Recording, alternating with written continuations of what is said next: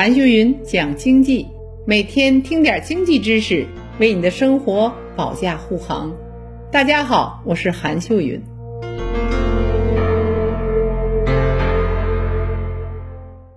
病毒变异了，英国的货车堵在路上，那圣诞节吃什么呢？针对英国病毒的这次变异，出于这种高传染性的新毒株的一个担忧，全球多个国家和地区都纷纷对英国关闭了边境。那英国的食品从哪里来呢？就是说，这个变异的病毒被传播一出，结果截止到二十二号，超过了四十个国家和地区都对英国颁发了旅行禁令，那就超过一千五百辆卡车都被困在高速公路上，英国圣诞节的供应面临了一场危机。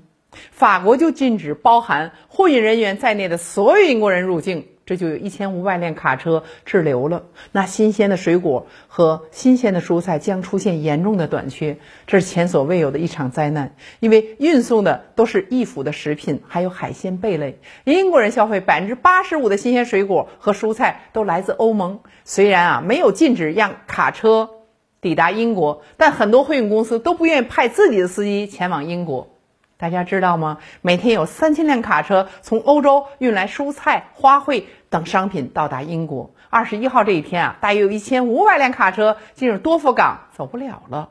如果这种情况延续下去，像生菜啊、西兰花、柑橘类的水果都会出现短缺，那英国就可能面临圣诞食品的危机喽。有民众说：“你能相信吗？我又在超市排队了半个小时哦。”欣慰的是，超市还没有宣布限购。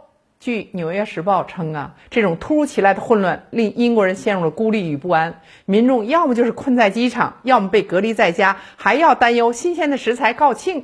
二十一号，英国政府的首席科学家表示，现在变异病毒已经无处不在了。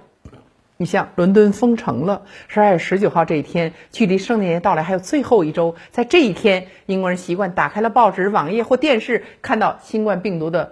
动态都吓了一跳。伦敦主要的火车站、机场出行的人数众多。二十日凌晨，很多英国生活的人收到了全球各地朋友们的问候。这样的标题，像四级管制、伦敦封城、民众大逃亡相关的新闻传遍了各地。不可否认的是，像居家令、新冠病毒变异这些因素，确实对英国人的生活造成了严重的影响。伦敦市中心最著名的商业街这两天被拍到空无一人的场景喽，而往年这个时候到处都是熙熙攘攘的人群。英国人就在质问政府：疫情的噩梦何时能结束呢？英国首相约翰逊这样说：“他说，我相信啊，牛津研发的疫苗在不久的将来就会拯救英国。”他提醒人们说：“戴上口罩减肥，避免成为易感者。”英国政府这样预计，到本周末就有五十万人接种上疫苗，在政府公布的优先名单上，共有三千万人哦，占到英国总数近一半。